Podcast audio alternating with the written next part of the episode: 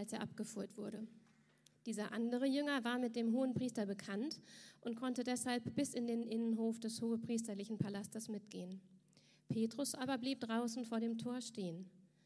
Da kam der andere Jünger, der Bekannte des hohen Priesters, wieder zurück, redete mit der Pförtnerin und nahm dann Petrus mit hinein.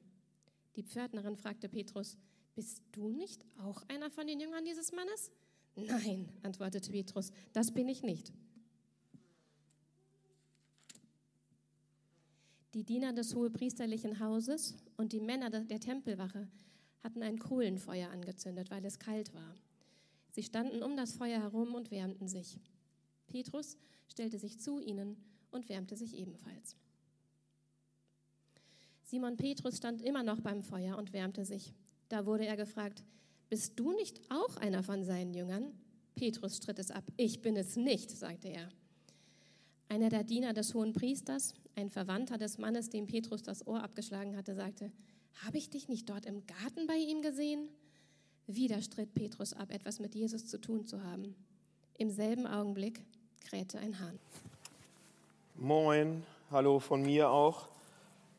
Ähm, ihr habt es gerade gesehen, die äh, Predigtserie heißt Begegnung und das ist dieses GEH, was sich das Kreativteam ausgedacht hat und das kommt natürlich von G, wir wollen, dass sie geht. Und das hat mit unserem Jahresthema auch was zu tun, weil äh, unser Jahresthema ist, dass wir Schritte gehen so.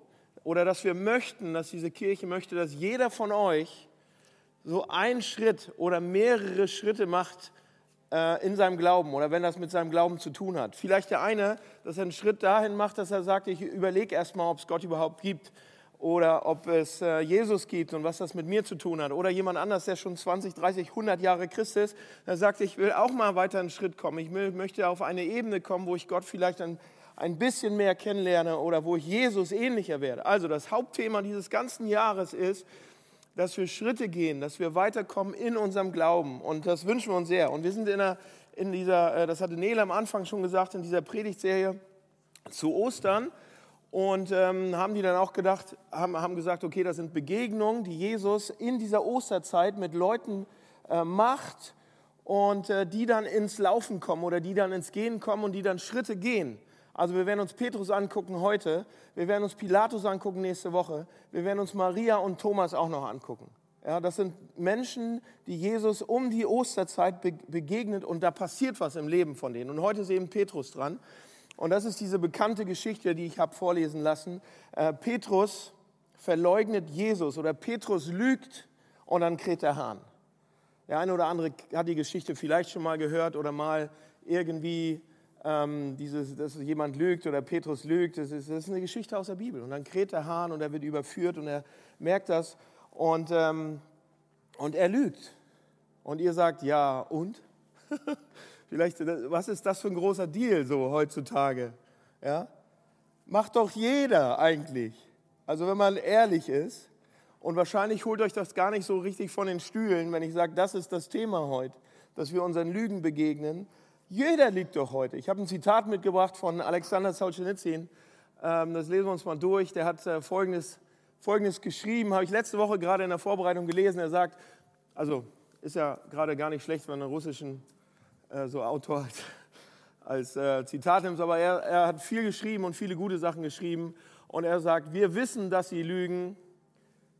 Sie wissen, dass sie lügen.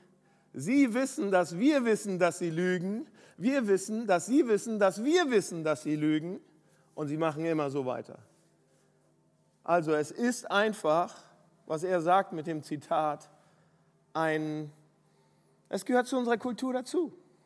Es ist menschlich, jeder tut das. Seit, seit ein paar Jahren hat der Vater der Lüge die alternative Wahrheiten ja, oder nee, war der, der amerikanische Präsident, ne? Wobei ich auch nicht, die beiden sind schon anders, sind schon unterschiedlich, aber es wird gelogen, überall. Zeitungen sind voll, Halbwahrheiten, mit Lügen, mit Betrügen. Die ganze Welt macht es doch. Warum mache ich jetzt so ein Thema draus? Und wir fragen vielleicht, was ist denn mit Wahrheit noch? Was ist denn mit Integrität? Was ist denn mit, dass sich jemand verlassen kann auf Ja oder Nein? Und äh, Leute, es fällt mir leicht, mich in Rage zu reden, gerade wenn es um diese Sachen geht ähm, um Medien oder um irgendwelche anderen Leute, die das machen. Aber wenn wir ganz ehrlich sind, dann machen wir das auch. Dann bin ich nicht ein Stück besser als all diese Leute, die ich gerade erwähnt habe. Ja? Wir machen es auch. Ich mache es auch. Aber meistens meine ich es nicht böse. Also ich meine es nicht böse. Es ist eben passiert und ich hatte keine andere Wahl und es war komplex. Ja? Ich mache es ich mach's oft. Ich lüge sogar meine Kinder an. Nein, wir haben kein Eis mehr. Das Eis schmeckt, schmeckt nach, nach Chili, das mögt ihr nicht. Ja? Das war ein Scherz jetzt, aber das machen wir unbewusst. Wir sagen oft nicht die ganze Wahrheit oder die Wahrheit. Manchmal, um nicht das Gesicht zu verlieren, manchmal, um nicht äh, beschämt zu sein, manchmal aus welchen Gründen auch immer. Meine Frau Katrine weiß, wie sehr ich in den, in den ersten, besonders in den ersten Jahren unserer Ehe, wie Petrus war. Ich war wie Petrus. Das heißt, dass ich jeden Tag sozusagen schwor, oh, das ist das letzte Mal, das ist das letzte Mal, Gott, das tue ich nie wieder. Und dann in den nächsten Wochen, in den nächsten Tagen, in den nächsten Stunden habe ich es wieder gemacht. Immer und immer wieder ging es mir wie Petrus. Ah, ich werde auf keinen Fall, niemals, ich werde immer bei, ja? Dieses Mal, ganz sicher. Und dann habe ich es doch wieder gemacht und wieder gemacht. Ein ganz, ganz alltägliches Beispiel ist, ähm, Katrine ruft an, ich bin noch im Büro und, ähm, und, und sie fragt, äh, sag mal, kann, kannst du zum, bist, bist du zum Essen zu Hause? Und ich versuche das manchmal, das schaffe ich nicht jeden Tag, aber ich versuche das manchmal zum Abendessen zu Hause zu sein. So, und dann danach geht es weiter, dann ist die zweite, zweite Schicht sozusagen dran, aber so um 18, zwischen 18, 18.30 irgendwann, eigentlich 18 Uhr. Ja? So, so geht das Abendessen los und dann, damit die Kinder früh ins Bett kommen. Und, ich, und sie ruft mich an und fragt, äh, kommst du, kommst du zum Abendessen? Und ja, ja, klar komme ich nach Hause. 20 Minuten. 20 Minuten ich sitze noch oben, ich bin noch nicht in der S-Bahn oder sonst irgendwas. Schaffe ich nie. Schaffe ich nie. Ja? Und ich habe sie angelogen in dem Moment. Ich weiß nicht, ob ihr das kennt oder nicht, aber ich möchte sie nicht enttäuschen. Ich möchte da sein, aber ich möchte auch der Pastor sein, der viel arbeitet, der sich nicht sagen lassen kann, oh, Pastoren arbeiten überhaupt nicht. Ich arbeite wie so ein Stier und, und will ja mein Selbstbewusstsein und meinen Selbstwert dafür, dadurch, aber ah, die beiden Sachen beißen sich und schon ist die Lüge raus. Schon ist die Halbwahrheit raus. Klar bin ich in 20 Minuten zu Hause. Ich weiß, ich schaffe das nicht. Ich schaffte, selbst wenn ich in der S-Bahn sitzen würde, würde ich es noch nicht richtig schaffen. Ja? So, aber warum lügt Petrus hier? Warum lügt Petrus? Bei Petrus ist es gar nicht so anders. Oder bei mir ist es gar nicht so anders wie bei, bei, bei, bei, bei Petrus. Bei mir ist es gar nicht so anders wie bei Petrus. Petrus wollte nämlich dieser Anführer dieser christlichen Bewegung sein. Der hatte das Zeug dazu. Das war ein Leiter, ein Leader. Aber er wollte auch leben. Ja? Er wollte auch überleben, als Jesus da abgeführt wurde und verhört worden war. Ja? Er wollte bei Jesus sein. Er wollte der Anführer der Gruppe mit sein. Ein großer Anführer, aber wollte nicht gefoltert werden. Er wollte überleben. Seht ihr, was hat Petrus da gemacht? Seht ihr, wir sehen das nicht in der Geschichte, die ich vorgelesen lassen habe, aber in einer anderen Geschichte sehen wir, dass Petrus, bevor er lügt, bevor er verleugnet, kurz davor, ja, dass er seinen Herrn und Meister, seinen Freund, seinen Gefährten sozusagen sagt, dass er ihn nicht kennt, wird uns in den anderen Evangelien erzählt und wir, wir lesen das gleich. Petrus haut da so richtig einen raus, indem er sich nämlich auf die Schulter klopft und gegen die Brust und sagt, ich, ich werde dich niemals verlassen. Da steht's. Doch Petrus versicherte, auch wenn alle sich von dir abwenden, ich nicht. Jesus erwiderte, ich sag dir noch heute Nacht, bevor der Hahn zweimal kräht, wirst du mich dreimal verleugnen. Aber Petrus erklärte mit aller Entschiedenheit, nein, ich bin in 20 Minuten zu Hause. Ja? Nein, ich, also, auch wenn ich sterben müsste, ich werde dich niemals verleugnen. Das Gleiche machten auch alle anderen. Seht ihr? Zuerst bleibt er ja auch bei Jesus, bei seinem Retter. Aber am Ende verlässt er ihn. Am Ende geht er, am Ende verrät er, weil er seine Schwäche nicht zugibt. Petrus Problem ist ein übersteigertes Selbstvertrauen, Stolz, Selbstüberschätzung. Ich nicht. Petrus sündigt, Petrus lügt, weil er sich hoffnungslos überschätzt. Hoffnungslos die Situation überschätzt. Ja? Kurz vorher, als Jesus ihm schon ankündigt, dass Petrus ihn verleugnen wird, sagt Petrus, ach, du redest mit dem Falschen, mit, mit mir? Ich doch nicht. Ich nicht, ich doch nicht. In Markus 14, das ist aus Markus 14, da lesen wir es. Und dann sagt Jesus, okay, du nicht, Petrus? Dann lass mich kurz genau sagen, ich sag dir was. Du bist so selbstsicher, Petrus, so stolz, so überheblich, so selbstüberschätzt und du merkst es noch nicht einmal. Um dir das zu beweisen, damit du das siehst, sage ich dir, dass du mich heute Nacht, bevor der Hahn zum dritten Mal kräht, verleugnen wirst. Um deine eigene Haut zu retten, um dein Gesicht nicht zu verlieren, wirst du sagen, dass du mich nicht mal kennst.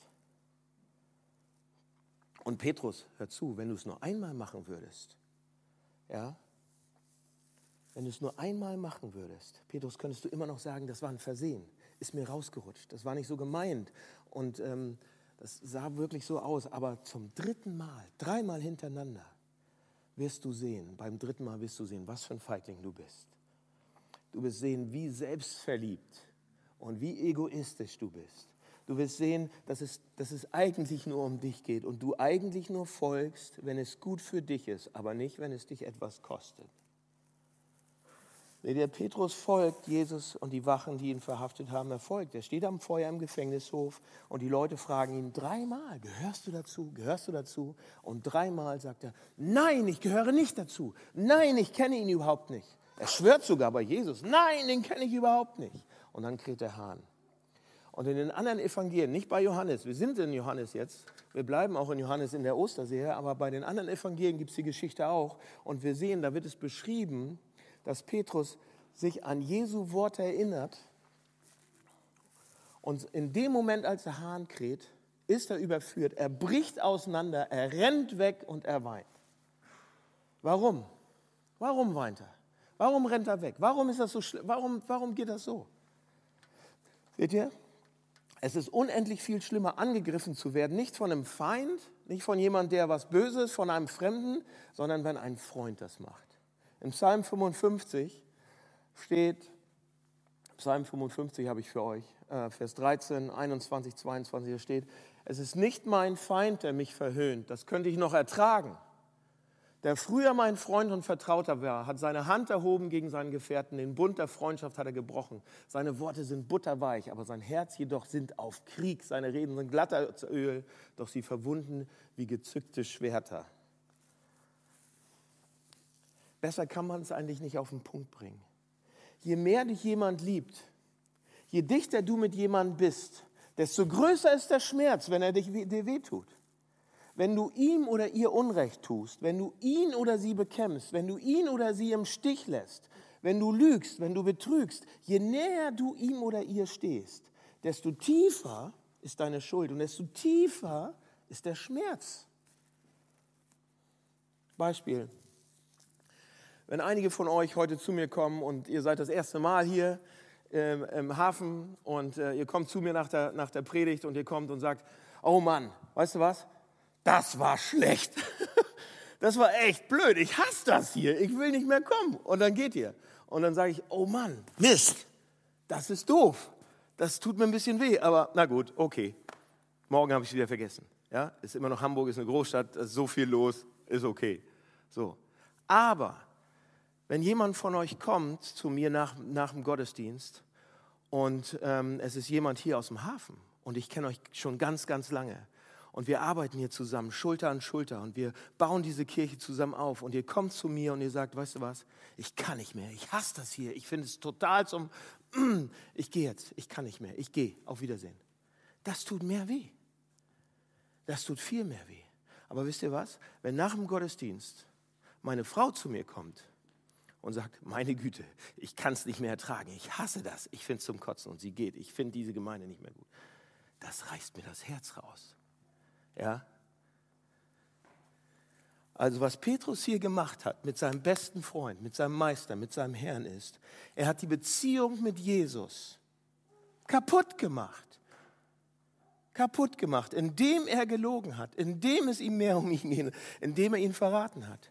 Lügen, Betrügen macht Beziehungen kaputt. Es trennt die Leute voneinander. Seht ihr das?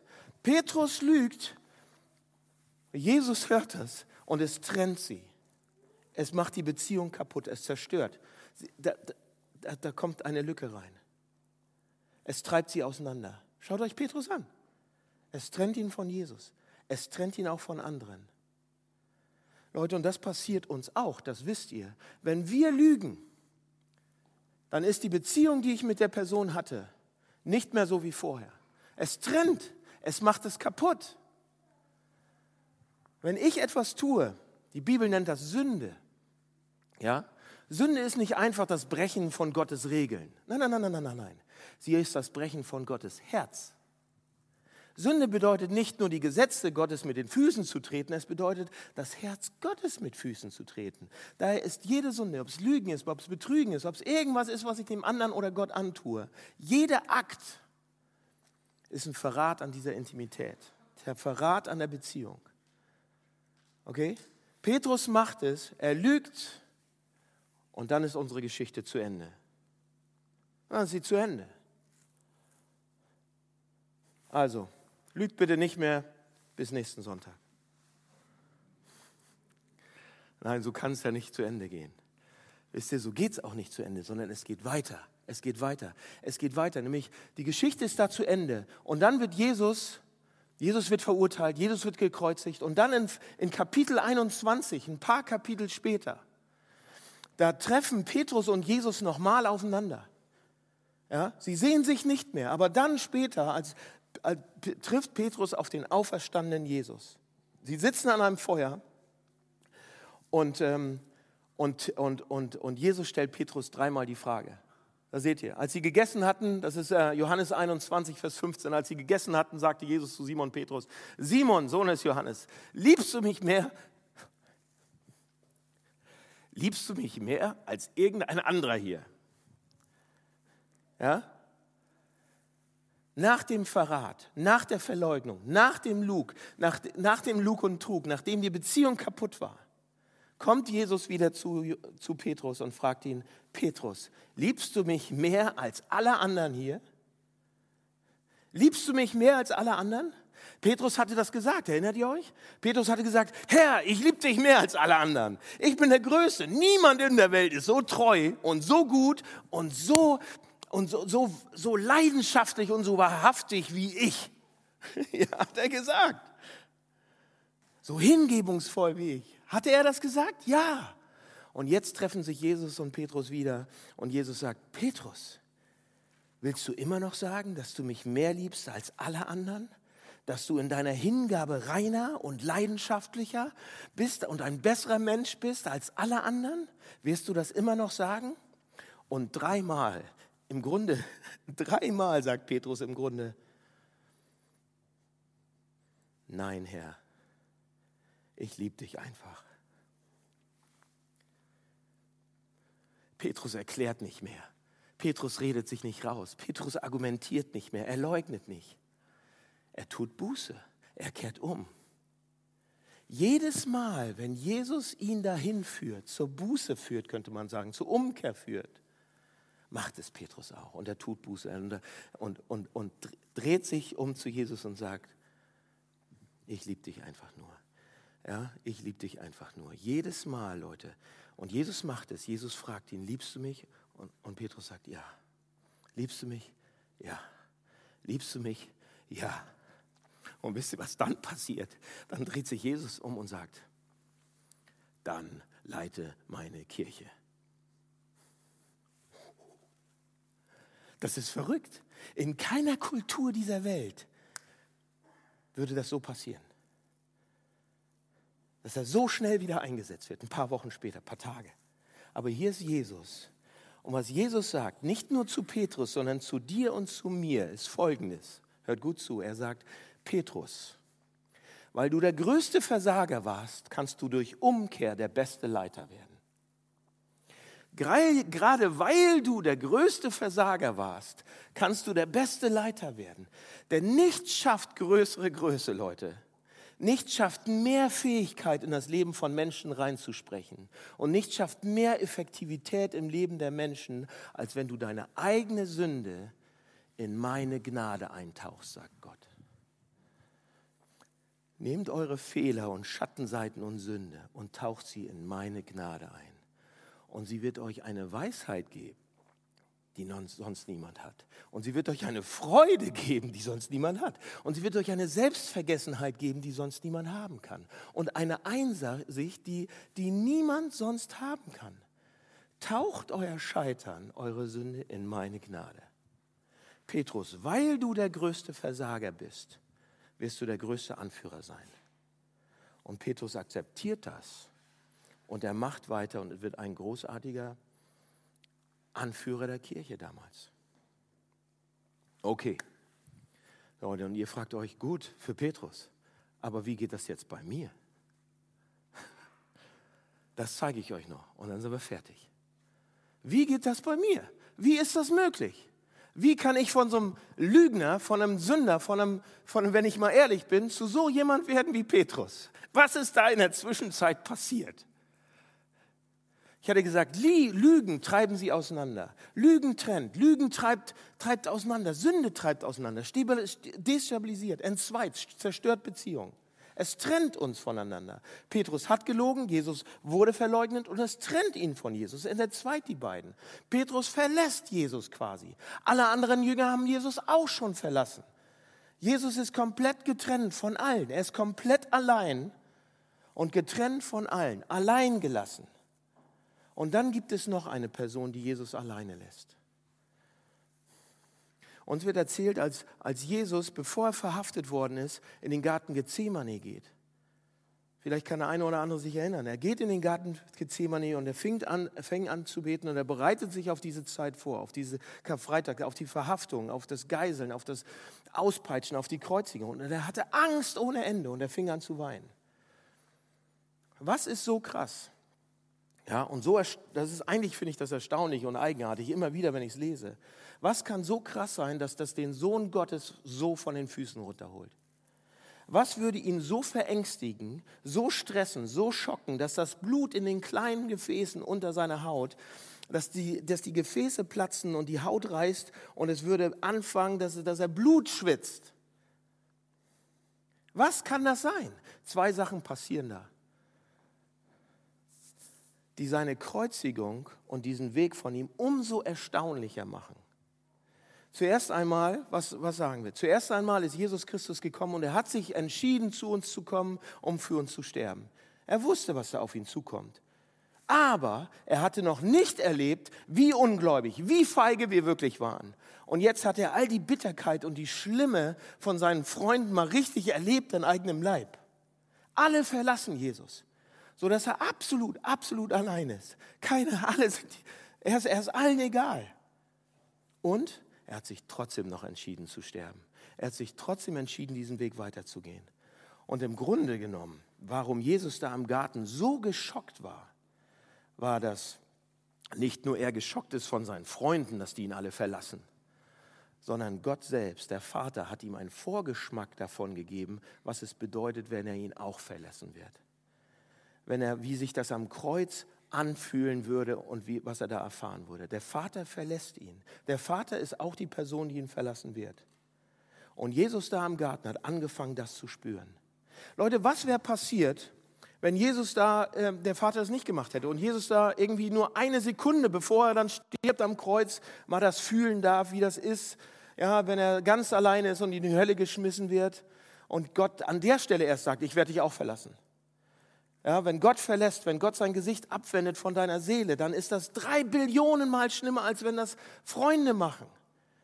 Ja, das meiste, was wir uns doch wünschen, ist Liebe und, und Nähe. Wir wollen das von anderen Mitmenschen, wir brauchen das. Aber die Nähe, die wir uns erhoffen, die Liebe, die wir eigentlich wirklich brauchen, ist die, die von Gott kommt. Und Gott wendet das Gesicht ab, Gott, Gott geht weg von Jesus und das ist, als wenn du in die Hölle geschmissen wirst. Komplette Trennung von ihm. Unglaubliche Qual. Wenn Jesus das nur eine Sekunde vor seinem Tod gespürt hätte, dann hätte er gesagt wahrscheinlich, oh, ach du meine Güte. Aber Leute, Der Vater stellt ihm den Kelch hin, heißt es da. Der Vater lässt es ihn im Garten schon vorher spüren, und zwar in voller Härte. So fühlt es sich an, Jesus. Das ist der Kelch. So riecht er. Das wirst du spüren. Das wirst du erleben. Wisst ihr, was das heißt? Der Vater sagt, ich will, dass du weißt, was es ist. Ich will, dass du, dass du das spürst und voll da durchgehst. Warum verlässt ihn der Vater? Ich habe gesagt, der Vater verlässt ihn. Warum verlässt ihn der Vater? Ich hatte gesagt, Lügen trennen, hatte ich gesagt, hatten wir gesagt, haben wir gesehen. Wir spüren das ja selbst. Jesus hatte nicht gelogen, Petrus hatte gelogen. Was Jesus da am Kreuz tun wird, ist, er tauscht sich mit Petrus aus. Er tauscht die Plätze mit uns. Und deshalb, weil der Vater ihn dann sieht, als wenn er alles das getan hätte, was die Menschen tun, was ich tue, trennt ihn das von Gott, trennt ihn das vom Vater. Der ewige, diese ewige, perfekte Vater-Sohn-Beziehung auf einmal getrennt, weil er in eine andere Rolle schlüpft, weil er in meine Rolle schlüpft. Und der Vater sagt da zu ihm im Garten, wenn du, wenn du es nicht tust, Jesus, dann sterben sie. Wenn sie leben werden, wirst du das hier spüren, wirst du das hier fühlen, wirst du das hier erleben. Wirst du es tun. Und Jesus war da allein im Dunkeln. Das war, das war die beste Möglichkeit, ganz schnell abzuhauen, ohne dass es jemand sieht. Hätte er machen können. Ja, als er nicht nur den vollen Kelch da bekommen hat und gespürt hat, wie es ist, verlassen und verraten und belogen zu sein, sondern als er auch angefangen hat zu fühlen, wie es ist, als der Vater ihn verlässt und wie sich das anfühlt. Und Jesus denkt, was denkt Jesus? Warum in der Welt tue ich mir das an? Warum sollte ich mir absolut meine absolute Herrlichkeit, meine unendliche Liebe, die ich mit dem Vater habe, warum sollte ich das verlassen und an, an deren Stelle diese brennende Qual in meine Seele lassen?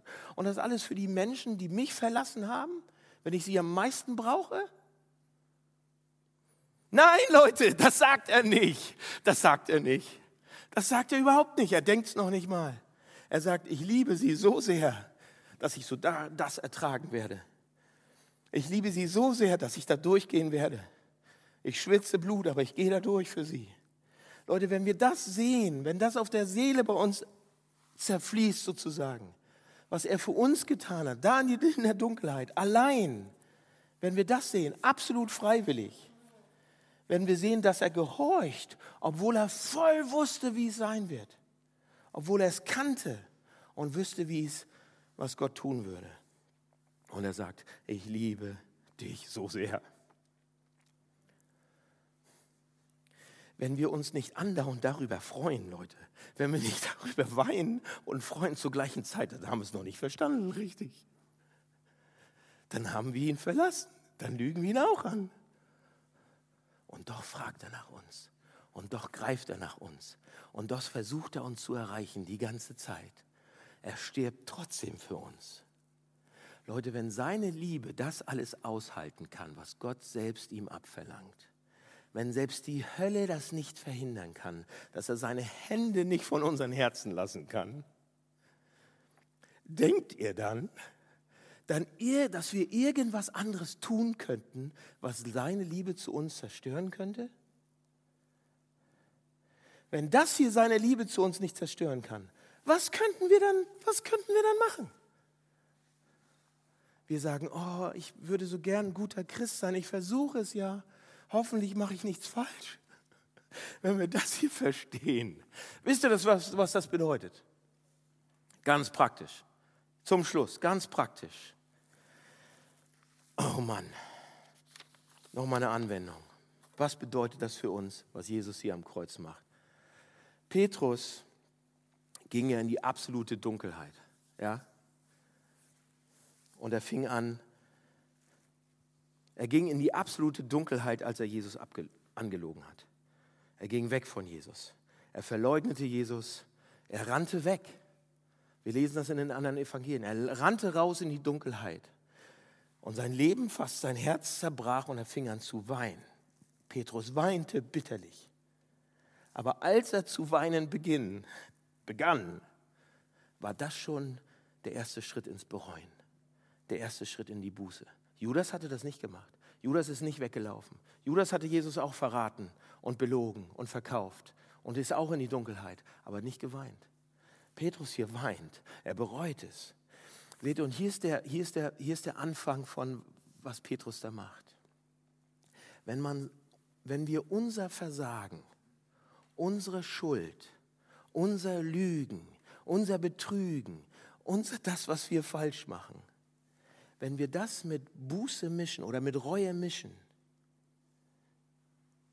indem man sich nämlich auf die Gnade Gottes verlässt, wird das in Gold verwandelt.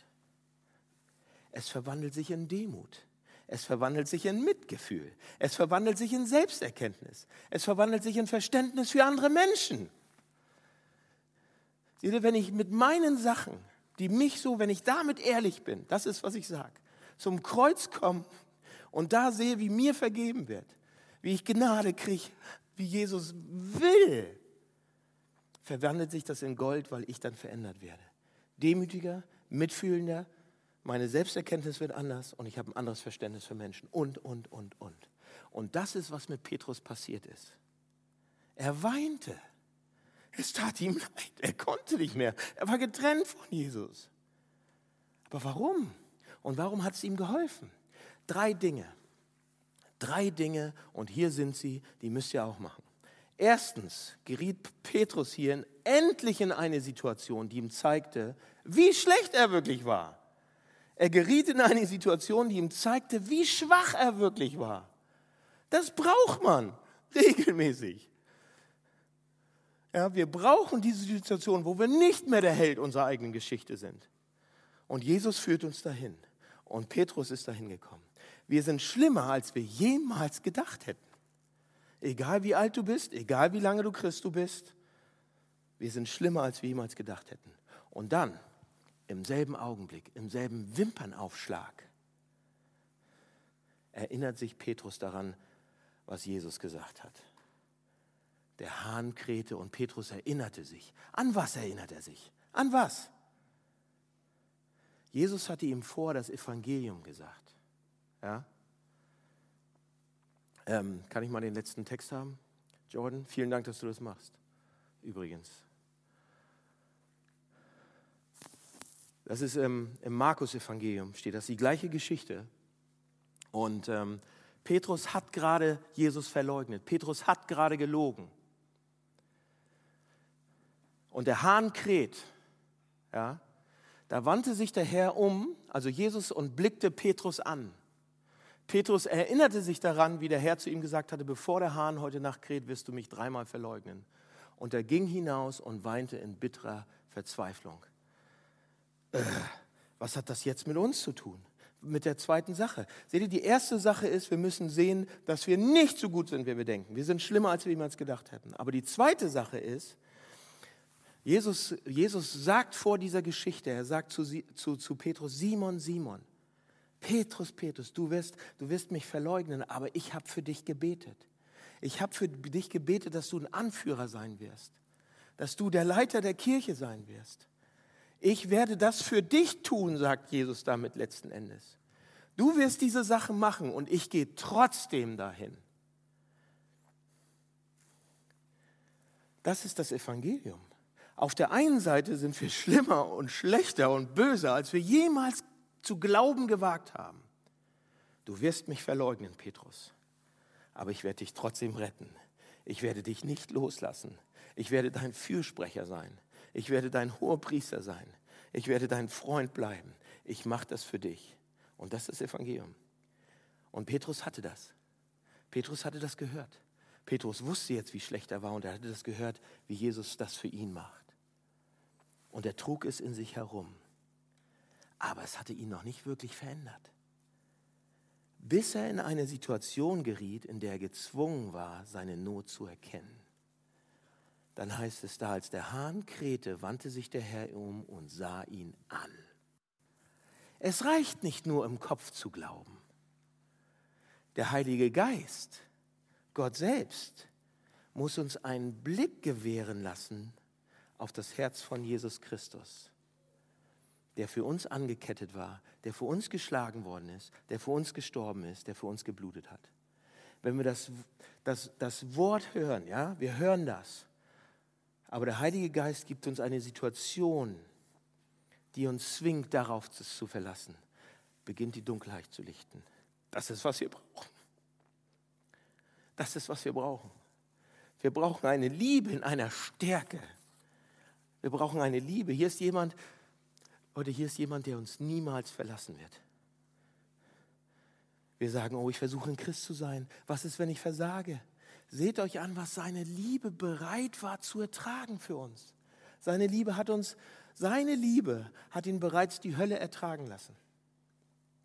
Glaubst du, du könntest irgendetwas tun, was ihn jetzt aus der Bahn wirft? Nein. Komm zu ihm. Komm heute zu ihm. Mit allem, was du gelogen, betrogen, alle deine eigentlich heißt das, begegne deinen Sünden, egal was du hast, komm zu ihm heute. Der Vater kommt zu Jesus und sagt, Jesus, wenn sie gerettet werden sollen, musst du in die Hölle gehen. Und Jesus sagt, ja, ich mache das. Wenn ihn das, Leute, wenn ihn das nicht davon abgehalten hat, sich für uns einzusetzen, sich uns zu lieben, glaubt ihr dann, dass unser Versagen, was wir jetzt machen, ihn davon abhält, uns zu lieben? Hier ist jemand, der uns niemals im Stich lassen wird. Der Einzige, der uns niemals im Stich lassen wird. Wenn wir ihn haben, wenn du ihn kennst, wenn du dein Herz, wenn das dein Herz zum Schmelzen bringt, dann werden wir mit allen anderen Sachen fertig werden. Ich, Leute, ich brauche das jeden Tag. Ich brauche das jeden Sonntag. Dann werden wir mit Dunkelheit umgehen können und dann werden wir mit dem Verrat und Lügen und Betrügen anderer Menschen umgehen können. Wir werden sagen, nun, Jesus war, war gut zu mir, auch wenn ich ihn im Stich gelassen habe. Vielleicht kann ich jetzt auch anderen Menschen ver, vergeben. Und wenn du immer wieder siehst, jedes Mal, wenn du ihn ansiehst, wie er nicht gelogen hat, nicht betrogen hat, um dem Kreuz aus dem Weg zu gehen, sondern er hat es getragen für dich. Jedes Mal, wenn wir das sehen und das ins Herz rutscht, arbeitet es an uns verändert es uns langsam, sodass wir auch Menschen werden können, die Wahrheit und Liebe und Integrität auszeichnen, egal was. Wir werden gleich das Abendmahl feiern. Ich werde gleich eine Zeit der Ruhe lassen. Hugo, du kannst mir helfen dabei. Wir werden gleich das Abendmahl feiern, ganz kurzer Augenblick nur, wo wir reflektieren können, vielleicht ein Gebet zu Gott schmeißen können. Denkt daran, ans Evangelium. Wir sind schlimmer, als wir jemals gedacht hätten, aber die Arme sind so offen. Und das Abendmahl, was Jesus eingesetzt hat, was wir gleich feiern werden, macht das nochmal richtig deutlich. Lasst mich beten. Vater im Himmel, vielen Dank für Petrus und diese Geschichte. Wir sind nicht besser als er. Wir sind genau einen, einen Zentimeter hinter ihm. Und wir brauchen dich. Wir brauchen so deine offenen Arme. Die müssen wir heute sehen. Die will ich so gern sehen, um neu anzufangen. Mit dir, jetzt. Danke für das Abendmahl. Danke, dass das nochmal das Evangelium so richtig deutlich macht, dass wir es schmecken können. Und ich bitte dich, dass der Heilige Geist uns einen Blick werfen, werfen lässt jetzt auf das, was du gemacht hast. Lass das eine Realität werden bei uns. Amen. Nehmt euch Zeit, eine Minute und dann feiern wir das Abendmahl.